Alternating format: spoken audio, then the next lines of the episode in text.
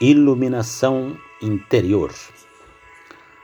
A verdade que ilumina e confere poder concernente à natureza do homem, de que a presença divina está no interior dele como um raio do Deus Supremo, revela-se na Bíblia tanto diretamente quanto sob o véu de alegoria, símbolo ou parábola.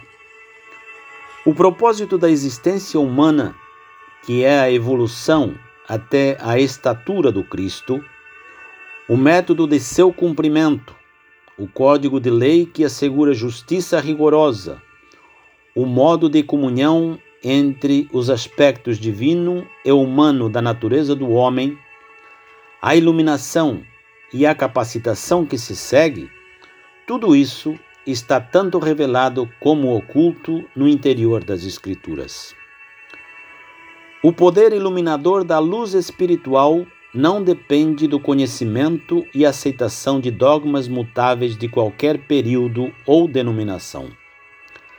A percepção da verdade espiritual não exige obediência cega nem subjugação da mente pensante. Ao invés disso, ela demanda para sua aceitação uma mente livre, sem peias, ativa, mas reverente e uma intuição desperta. Pois aí, no interior das partes mais elevadas da natureza humana, a existência do divino em toda a criação e, portanto, dentro de cada homem, pode ser diretamente realizada e conhecida. Como essa iluminação interior deve ser obtida? Não pela fé cega, mas pelo livre uso da faculdade do raciocínio e da prática regular da oração, meditação e contemplação, sendo esta última definida como uma oração científica. A oração pode ser definida como uma contemplação serena do princípio imanente e transcendente de todas as coisas uma elevação da alma a Deus, um ato de amor e adoração a Ele, de quem procede toda a vida.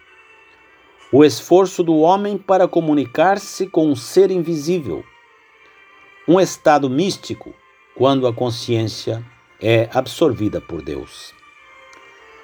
Através da participação nos sacramentos, o homem pode entrar em unidade consciencial com o Cristo vivo.